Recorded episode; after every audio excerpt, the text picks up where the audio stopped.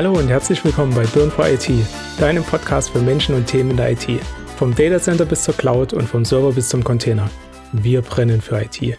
Ich bin Daniel Rusche und mit mir dabei sind heute wieder Jan-Philipp Höpfner und Nikolas Frei. Moin. Gute.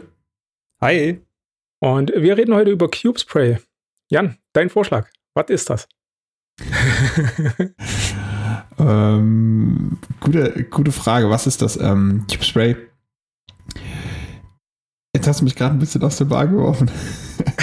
ähm, Cube Spray ist ein Tool, was ähnlich funktioniert wie ähm, die ganzen Graffiti-Sprüher ihre ähm, Graffiti-Farbe aus so einer Dose schießen, ähm, was es dir ermöglicht, ein vorgefertigtes Template oder eine vorgefertigte Installationsdatei beziehungsweise mehrere äh, Dateien wie eine Farbe aus der Dose, nur Kubernetes aus der Dose im Endeffekt. So kann man es ein bisschen beschreiben. Im Endeffekt ist CubeSpray Kubernetes aus der Dose.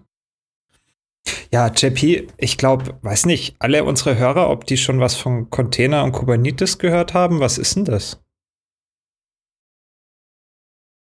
Nico, du sagst doch immer so schön, Kubernetes ist der neue heiße Scheiß. Ähm, ich glaube, mittler glaub, mittlerweile ist es nicht mehr der neue heiße Scheiß. Ähm, aber was ich schon feststellen kann, ist, dass ähm, das Thema Containerisierung in aller Munde ist. Und irgendwann komme ich halt an einen Punkt, wo ich so viele Container parallel betreiben muss, dass ich sage, hey, ich brauche irgendwas, was das Ganze orchestriert. Und dann würde Kubernetes ins Spiel kommen.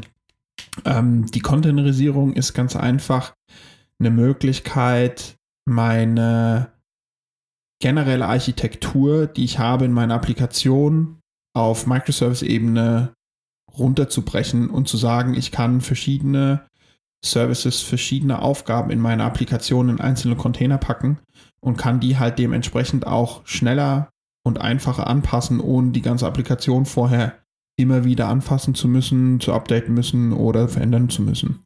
Ja, also genau in modernen Umgebungen, die hochautomatisiert und standardisiert sind, kommst du ohne Container nicht mehr klar. Ja, und auch diese Plattformunabhängigkeit und Skalierbarkeit, dafür brauchen wir einfach Container und Kubernetes, daher immer noch der heiße Scheiß und das bewährt sich und es zeigt sich auch, wie äh, JP gesagt hat, bei den Applikationen, die immer mehr auf dieser cloud-nativen Architektur basieren und ja, moderne Software ermöglichen. Ja, das ist so das Ziel. Ne, letzten, ja. letzten Endes ist ja auch, ähm, und das wollte ich gerne noch angemerkt haben, ähm, ähnlich wie Cloud äh, sind Container im Endeffekt eine Technologie, ähm, wo in der Zukunft einfach kein Weg dran vorbeigeht, äh, weil es einfach vieles ähm, ermöglicht, was halt mit einer ganz klassischen Applikation auf dem Server gar nicht machbar ist. Ne? Schon alleine das Thema ähm, Verteilung ähm, von Applikationen über die Hardware. Ne? Also JP, du hattest es vorhin schon kurz angedeutet, Cube Spray kann man sich wie so eine Spraydose vorstellen. Ähm, du hast ja jetzt schon einige Erfahrungen generell mit Containerisierung Kubernetes gemacht, die ja auch dazu geführt haben, letztendlich Cube Spray einzusetzen. Was waren denn da so deine Herausforderungen, die du hattest, warum du zu Cube Spray bekommen bist? Mm, standardmäßig habe ich angefangen mit, ähm, wenn, wenn man mal so guckt und googelt, welche Möglichkeiten habe ich, einen Kubernetes aufzusetzen, beispielsweise ein Vanilla Kubernetes oder so, ähm, dann kommt man um den Begriff kubeadmin nicht unbedingt drumherum. Ähm, kubeadmin ist ein, ein Tool, was es einem ermöglicht, ein Kubernetes Bare Metal aufzusetzen oder auch in Form von, einer, von virtualisierten Servern oder sonstiges halt auf Infrastruktur aufzusetzen. Ähm, und es ist schon sehr manuell. Ähm, man muss alles selbst eingeben. Man muss die ganzen Befehle selbst eingeben und die Automatisierung bei kubeadmin ist nicht so wirklich hinterlegt. Das führt natürlich dazu, dass so eine Vanilla Kubernetes-Installation, in der ich sowieso total viele Entscheidungen dann bei der Installation selbst schon treffen muss, welches Netzwerkinterface nutze ich, klar ich kann mir vorher Gedanken drüber machen und kann sagen, okay, ich treffe die Entscheidung, dass ich für die CNI einen Calico nutze äh, oder ich treffe die Entscheidung, dass ich intern als Load Balancer ähm, einen Metal LB nutze oder sonstige Tools. Das kann ich vorher mir alles aufschreiben, aber ich muss es dann immer wieder manuell installieren, wenn ich mit dem Cube Admin arbeite. Das heißt, die Installation dauert deutlich länger, als wenn ich das Ganze automatisieren könnte. Und dann habe ich in meinem Netzwerk ein bisschen rumgehört, ähm, weil es gibt ja die Möglichkeiten, auch einen K3S zu bauen beispielsweise. Das ist Was ein das? Late-White Late Kubernetes, was es ermöglicht über, ja, also ich muss auch die Ressourcen vorher haben. Das heißt, wenn ich einen Worker und ähm, wenn, wenn ich zwei Worker haben möchte und einen Master, dann äh, muss ich mir vorher die Ressourcen bauen. Das heißt, ich brauche entweder die virtuelle Maschine oder wie ich es halt nutze, einen Raspberry Pi Cluster. Ich muss das Netzwerk stecken, alles drum und dran und dann kann ich mit K3S schnell und einfach mir ein leichtes Kubernetes bauen. Ähm, die Möglichkeiten gibt es natürlich auch, aber um ein richtiges Enterprise Kubernetes oder was heißt ein richtiges Enterprise Kubernetes, um ein Kubernetes so nah an dem Standard, was in einem Unternehmen eingesetzt wird, bauen zu können, dann brauchst du schon oder sollte man schon eher entweder einen AKS oder einen EKS bauen, ähm, wenn man die Möglichkeit dazu hat, Azure oder ähm, AWS nutzen zu können. Oder eben, wenn man das testen möchte, dass man sich die virtualisierte Komponente hinzustellt, die drei Server, die man braucht, oder fünf Server, je nachdem, welchen Flavor man haben möchte. Und dann musst du es drauf installieren. Und dazu ja. ist so eine Automatisierung wie Kubespray halt deutlich angenehmer zu nutzen, als wenn du jede Teststellung mit einem Kube-Admin bauen willst. Also ich verstehe, du empfiehlst im ersten Schritt natürlich lieber erstmal in eine Public Cloud zu gehen. Du hast ähm, Amazon AWS genannt oder Azure Microsoft, um dort eben Umgebungen bereitzustellen. Äh, aber du selbst hast ein Home Lab zu Hause, wo du das auch noch direkt lokal testen kannst, hast du gerade erzählt, gell? Genau, also ich, ich, empfehle nicht direkt in die Cloud zu gehen, wenn ich, okay. ähm, wenn ich die Möglichkeit habe, Ressourcen irgendwo nutzen zu können, sei es jetzt in einem der Public Cloud Provider oder ob ich vielleicht ein paar Spare-Ressourcen in meinem Testlab habe. Ähm, ich denke, viele unserer Hörer haben bereits ein Testlab oder haben vielleicht auch einen Raspberry Pi. Ähm, dann muss ich das, also kann ich das auf jeden Fall nutzen. Bei einem einzelnen Raspberry Pi komme ich um K3S wahrscheinlich nicht drumherum um mal so ein Kubernetes Hands-on zu bekommen. Ähm, das ist auch das, was ich meinen, ähm, meinen Teammitgliedern immer mitgebe. Die bekommen einen Raspberry Pi, einen K3S ähm, Installation Guide und dann sollen die loslegen. Ähm, aber wenn du es wirklich auf einen, auf einen Grad bringen möchtest, dass du sagen kannst, okay, das ist ein, wir sind jetzt auf einem Punkt, wo ich Maintenance mit hinten dran setzen kann, das heißt Lifecycle Management, wo ich Deployment automatisch mit hinten dran, äh, wo, wo ich das Deployment setzen kann, wo ich mein Netzwerk mit konfigurieren kann und wo ich wirklich einen einen Cookbook habe, um Kubernetes, egal wann, egal wie, egal wo, zu deployen, dann kommst du um Kubespray meiner Ansicht nach nicht drum rum. Also ich verstehe, der Anwendungsfall selbst ist dann, du kannst Kubernetes-Cluster dadurch standardisiert bereitstellen, aber auch den Lebenszyklus verwalten. Also wenn sich mal was ändert, ich will irgendwie ein anderes Sizing, heißt, äh, mein Knoten muss ein bisschen stärker ausgestattet werden, ich brauche mehr Ressourcen, äh, ich will, kann ich auch ein Update damit machen? Ja, oder? Ja, ja. komplettes Lifecycle-Management ja. geht auch, ja. Cool. Und du hast gesagt, es sind alle gängigen Plattformen unterstützt. Also egal, was man eigentlich im Rechenzentrum oder in der Public Cloud oder äh, auf dem Laptop hat, ja, da gibt es ja auch diverse Umgebungen, ähm, sind da unterstützt. Ja, cool. Ähm, du, du, hattest äh, Azure und AWS genannt. Äh, wie sieht es mit äh, der Google Kubernetes Engine aus? Wird die da auch unterstützt? Ja, die sollte auch unterstützt werden. Also ich weiß nicht, ob es die Google Kubernetes Engine direkt ist, aber ich kann das auf der Plattform genauso betreiben, weil was, was macht denn Kubespray im Endeffekt? Kubespray ist ein, ähm, ist ein Teil von, von einem Ansible Playbook ähm, und wird quasi über Ansible gesteuert, ausgerollt und getriggert. Äh, und Kubespray betankt feste Ressourcen, die ich ihm mitgebe mit meinem Code. Das, das, ja. das wäre auch gerade meine nächste Frage noch gewesen. Äh, für mich klingt das alles wie Config-Automatisierung mit Ansible. Ähm, weil äh, letzten Endes, äh, was du mit Kubespray automatisierst, was du beschrieben hast bisher, ist ja wirklich ähm, die vielen einzelnen Steps ähm, bei der Kubernetes-Konfiguration, ähm, die äh, im Endeffekt mit Kubespray äh, letzten Endes wie, wie ein Ansible Playbook deployed werden. Genau, so wird es auch gemacht, mit einem Ansible Playbook. Also Kubespray funktioniert mit Ansible. Oder beziehungsweise ohne Ansible funktioniert Kubespray nicht. Ist da Kubespray direkt in Ansible integriert oder braucht man das äh, separates, ja. separates äh, Tool? Ähm, Kubespray ist ähm, komplett Ansible-kompatibel. Heißt aber trotzdem, äh, wenn du jetzt Ansible schon äh, laufen hast im Unternehmen, äh, brauchst du trotzdem noch irgendwo ein Modul oder irgendwas drauf, was dann CubeSpray ist. Oder ist das direkt ähm, dabei? Ja, das, nee, das ist einfach ein Playbook selbst im Ansible. Also okay. CubeSpray ist wie ein Playbook im Ansible. Okay, cool. Ja, also alles als Code ist ja ein enormer Vorteil in der heutigen Zeit. Ja, ich meine, es geht mal irgendwas kaputt. Ich weiß gar nicht mehr, wie ich es konfiguriert habe und ich habe alles letztendlich beschrieben und standardisiert. Dadurch hat man ja dann auch eine hohe Reproduzierbarkeit, egal wohin man das Ding wirft und betreiben möchte. Man kann es einfach tun, oder? Da klappt es auch wirklich so. Also ich meine, auf dem Papier liest sich das oder hört sich das immer alles so gut an, aber hast du es schon mal ausprobiert, halt das gleiche, die, die, den gleichen Code ähm, in unterschiedlichen Umgebungen?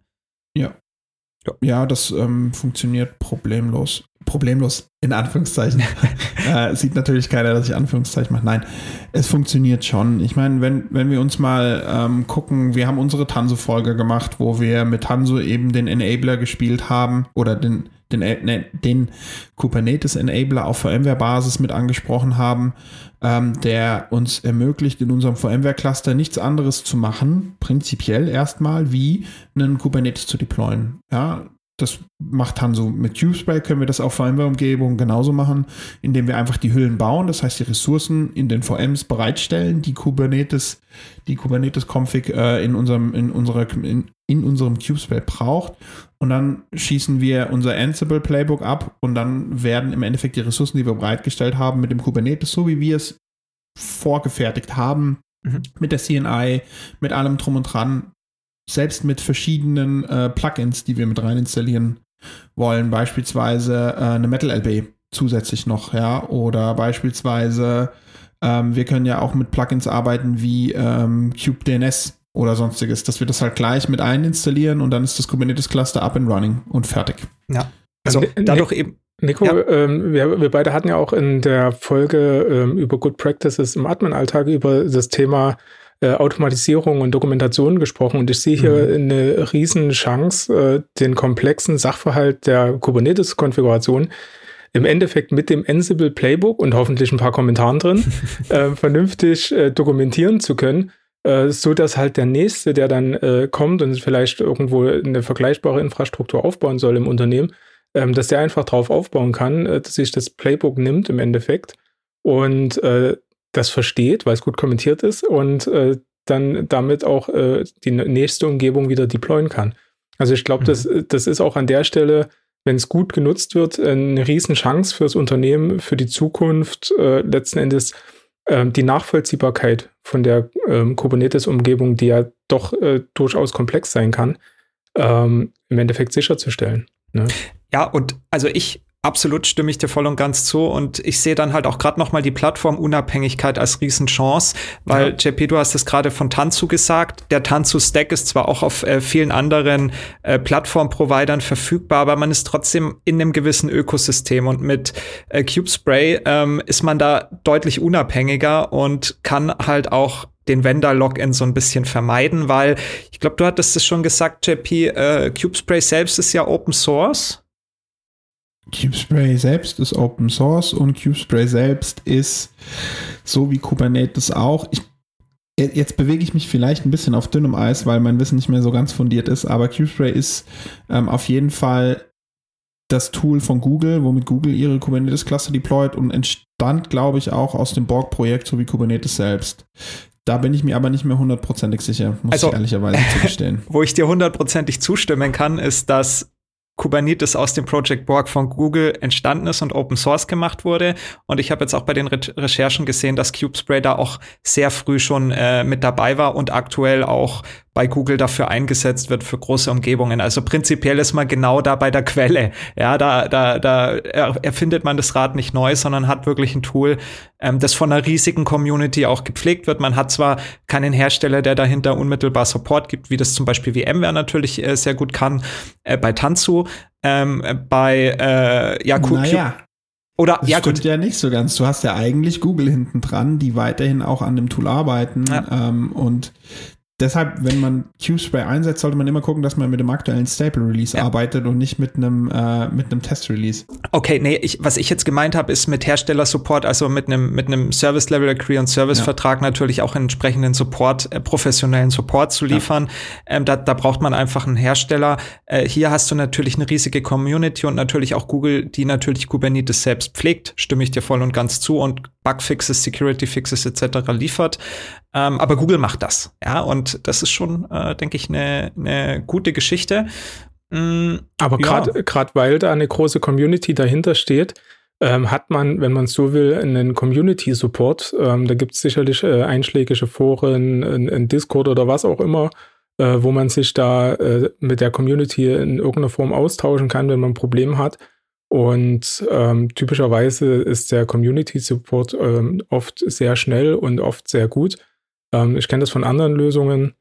Und äh, von daher, das sind ja meistens äh, dann gerade bei sowas, wenn es von Google kommt, äh, wahrscheinlich dann auch die äh, Engineers von Google mit drin, weil die gucken wollen, was andere für Probleme haben, um das für die Zukunft vielleicht auch äh, für ihre Lösung mit äh, zu nutzen, um das weiterzuentwickeln und so. Und deswegen ähm, muss das nicht unbedingt ein negativer Punkt sein, wenn es keinen Herstellersupport gibt, sondern es kann einfach auch ähm, positiv gesehen werden. Muss man mal als, äh, mhm. als IT-Leiter, als Admin für sich selber entscheiden, was man braucht und, und was vielleicht die SLAs intern sind äh, für sowas. Ja, aber das, das kann schon auch eine, eine Chance sein, ne? dass man da mit, mit seinen Ideen und, und mit den äh, Anforderungen, die man hat, tatsächlich da auch an der Entwicklung vielleicht einen kleinen, äh, einen kleinen Ideengeber mit ist. Ne? Ich meine, generell ist das Thema Open Source und da müssen wir ja wirklich nochmal unterscheiden. In Deutschland hm, so langsam erst am Kommen, dass ähm, auch Enterprise mhm. äh, Grade Unternehmen, die wirklich sagen, wir wollen nur Enterprise Grade, weil wir eben den Support nicht aus dem eigenen Team vielleicht stellen können. Gerade im Mittelstand sehen wir das ja relativ häufig, ja. dass Software eingekauft wird und die Lizenz für die Software nicht unbedingt der Preistreiber sind, sondern dann der Support obendrauf, das das ganze Thema deutlich deutlich verteuern, ähm, dass genau diese Unternehmen noch nicht so richtig auf Open Source setzen. Es gab mal eine Zeit, da wurde Open Source abgelehnt und gesagt, Open Source ist nicht Enterprise Grade.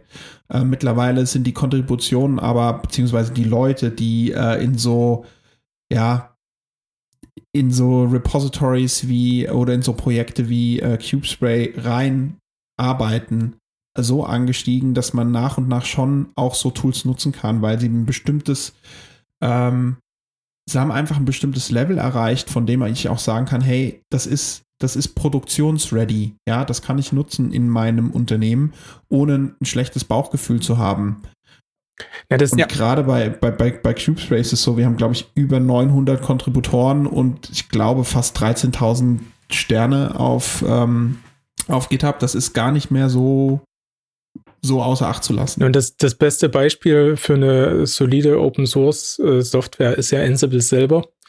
Ähm, wird in so vielen Unternehmen ähm, im Enterprise-Umfeld eingesetzt, weil es einfach ähm, mit dem Toolset, womit es kommt, äh, super äh, hilfreich ist. Und ob man dann äh, sagt, okay, ich brauche jetzt hier vielleicht noch eine GUI, noch ein bisschen was rundherum, ähm, oder halt nicht. Man kann es halt auf der CLI nutzen ähm, oder halt in GUI. Für GUI gibt es dann AWX oder ähm, Ansible Tower. Ansible Tower hat dann halt auch Support dahinter von, ich glaube, äh, Red Hat, ne? Und ja. ähm, das Ganze bei, mit AWX ist quasi das, das äh, wenn man so will, ans, ja, ja schon Stable Release, aber ähm, quasi bevor es in Ansible Tower übergeführt wird. Das ist halt auch von Red Hat gepflegt dann. Ist halt auch äh, letzten Endes Community Support bloß und wird von ganz vielen eingesetzt, um halt letzten Endes die Umgebung zu managen mit Ansible.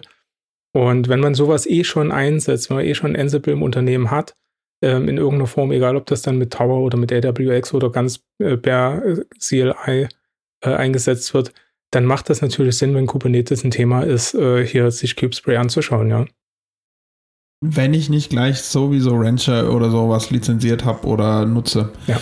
Ähm, das ist spannend, wenn du, wenn du das so ansprichst, wenn Ansible sowieso schon im Unternehmen ist. Wenn man sich mal die Toolchain anguckt, wenn man sich wirklich mal die Toolchain anguckt, dann ähm, sollte man Folgendes nicht vergessen. Wir bauen jetzt eine Toolchain auf, weil wir haben einen Bedarf. Der Bedarf ist, wir wollen ähm, unseren Entwicklern Kubernetes bereitstellen. Die haben danach gefragt, wir haben eine Bedarfsanalyse gemacht und das passt alles. Ja, wir können das durchaus bereitstellen. Dann schauen wir mal, okay, wie brauchen wir Kubernetes? Brauchen wir mehrere Cluster? Brauchen wir das in Form von einem Self-Service, dass beispielsweise unsere Entwickler auch mal Testumgebungen deployen können? Wenn ich das alles gemacht habe und weiß, okay, nee, wir brauchen beispielsweise nur ein Cluster, das können wir sizen etc. pp, müssen aber für das Maintenance sorgen und müssen den ganzen Flow im Hintergrund halten und ich entscheide mich für eine vollautomatisierte Pipe, dann habe ich einen Ansible. Da nutze ich Kubespray. Dann habe ich ein Terraform, was mir die Plattform im Endeffekt bereitstellt. Und das sind ganz ja. viele verschiedene Tools, weil für mein Kubespray brauche ich zumindest mal Basiserfahrung oder auch Basis noch im Kubernetes. Für mein Ansible brauche ich eben jemand, der Ansible bauen kann. Und für mein Terraform brauche ich jemand, der Terraform bauen kann. Und all das in Kombination in einem Unternehmen zu haben, ist fürchterlich selten, glaube ich. Aber da gerade der Automatisierungsstack, der, der ist ich, ich würde jetzt, glaube ich, mich nicht aus dem Fenster legen, wenn ich sage, in vielen Unternehmen immer noch stiefmütterlich behandelt. Absolut. Aber, Fachkräftemangel.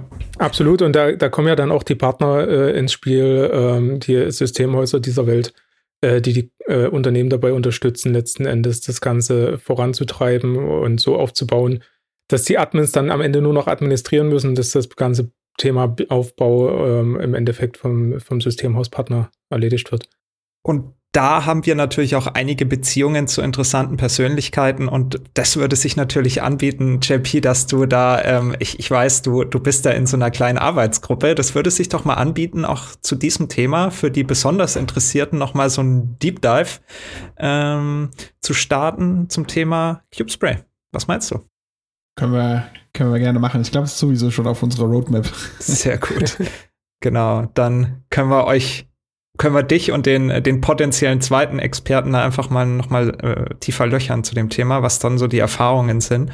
Und auch wie du gerade gesagt hast, dass viele Systemhäuser halt dann den Support übernehmen und äh, dann eigenes Ökosystem aufbauen, was ja durchaus sehr interessant sein kann. Ja, dann mal die Erfahrungen zu hören, wie das dann so äh, in der Praxis abläuft. Ja. ja. Ich meine, spannend an der Thematik ist, wir haben uns jetzt über ein paar Sachverhalte unterhalten. Äh, wenn man dann aber sein Kubernetes-Cluster stehen hat und sagt, okay, Entwickler, jetzt legt mal los, dann habe ich trotzdem erst 20 bis 30 Prozent von meinem eigentlichen Workflow gebaut und habe aber schon so viel Komplexität in mein Unternehmen reingeholt, dass ich das selbst schon gar nicht mehr stemmen kann. Also da kommt in Zukunft noch extrem viel spannendes Zeug auf uns zu, glaube ich, wenn, wenn man dem Entwickler sagen muss, wie er jetzt seinen Container zu bauen hat äh, als DevOps-Ingenieur. Ja, oder, oder man äh, geht dann halt in die Richtung Low-Code und abstrahiert das auch nochmal und kann das Ganze dann auch nochmal ranflanschen und automatisieren und äh, noch einen Abstrakt ja. Abstraktionslayer schaffen, um es noch weiter zu vereinfachen, in Anführungsstrichen, genau. oder weiter zu komplex zu machen. Nee, Spaß. Ja, und ein Pipe in der Pipe in der Pipe. Genau. Und äh, zum Thema Low-Code haben wir natürlich auch eine Folge gemacht. Ähm, hört euch die gern an, wenn ihr da mehr wissen wollt. Alright. Wunderbar. Dann würde ich sagen, wir sind Done for IT. Wie immer danken wir dir, dass du auch in dieser Folge wieder mit dabei warst. Und wenn dir die Folge gefallen hat, lass uns gerne ein Abo da und eine Bewertung. Du kannst gerne mit uns auf äh, LinkedIn in Kontakt treten oder per Mail. Und wir hören uns in der nächsten Folge. Bis dahin. Ciao. Ciao. Ciao, ciao.